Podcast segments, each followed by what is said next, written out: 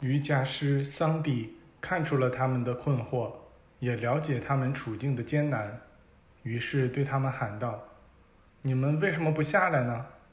那位舍拉回答说：“我们努力试过了，但这些岩石不愿放开我们。这就是那众所周知的经验：上山容易，下山难。”这时，瑜伽师开玩笑道：“那你们干嘛不留在那儿呢？”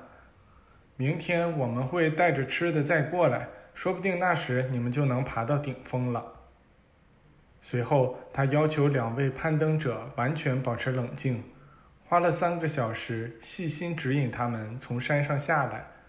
当他们终于回到我们这儿时，瑜伽师微笑着低声说道：“这样一来，年轻人的激情就会消散了。”那些年轻人朝山顶投去充满渴望的目光。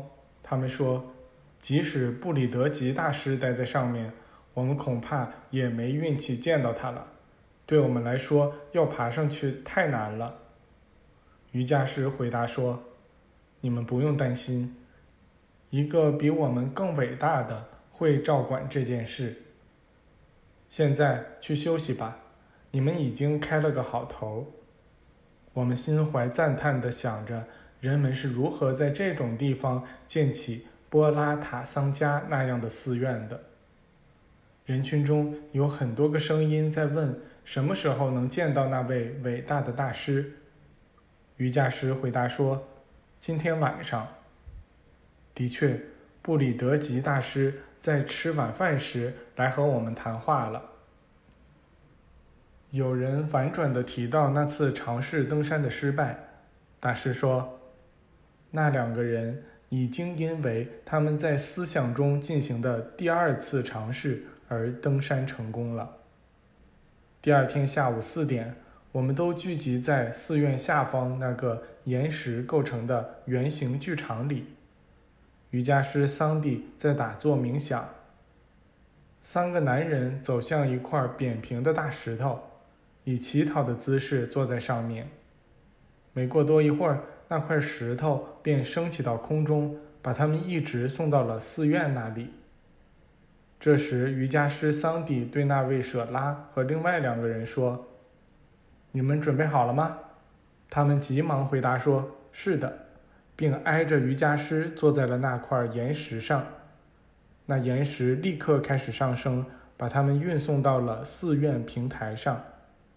然后有人让我们集合起来，所有人都站起了身。那些已置身于寺院的人走到平台边上，开始唱诵《奥姆》。说时迟，那时快，这回我们也到了平台上。只用片刻功夫，我们就全体聚集在了这座世界最高的寺院里。我们坐下来后，布里德吉大师开始讲话。他说：“你们中很多人从没见过有形物质的悬浮，觉得这些现象很神奇。请允许我说，这其中不包含任何奇迹。这是由一种力量引起的，而这种力量属于人类。我们是从古代瑜伽中认识到这一点的。过去很多人使用过这个力量，并不认为它有什么神奇之处。”乔达摩佛陀通过使自己的肉身悬浮而游历过许多偏远的地方。我见过几千人取得了同样的成果。与你们将要见到的这些力量显示相比，还有更高级的多的显示。他们证明存在着一个不可抗拒的巨大力量。只要我们完全控制住这股力量，就可以用它来移动大山。你们赞美自由，歌颂无畏，但除非你们忘记锁链并把它抛弃掉，否则你们只会更清晰地回想起它来，而自由反而被你们遗忘了。一个纯净的瑜伽体系是给全世界的关于自由的启示。请允许我给你们解释一下“阿乌姆 ”（A-U-M） 这个词。人们也使用它的缩略形式“奥姆 ”（O-M）。但在新都斯坦语中的正确形式是阿乌姆，因此我们要在这种形式下仔细研究研究这个词。阿是一个喉音，发这个音时，你们会注意到它出自于喉咙。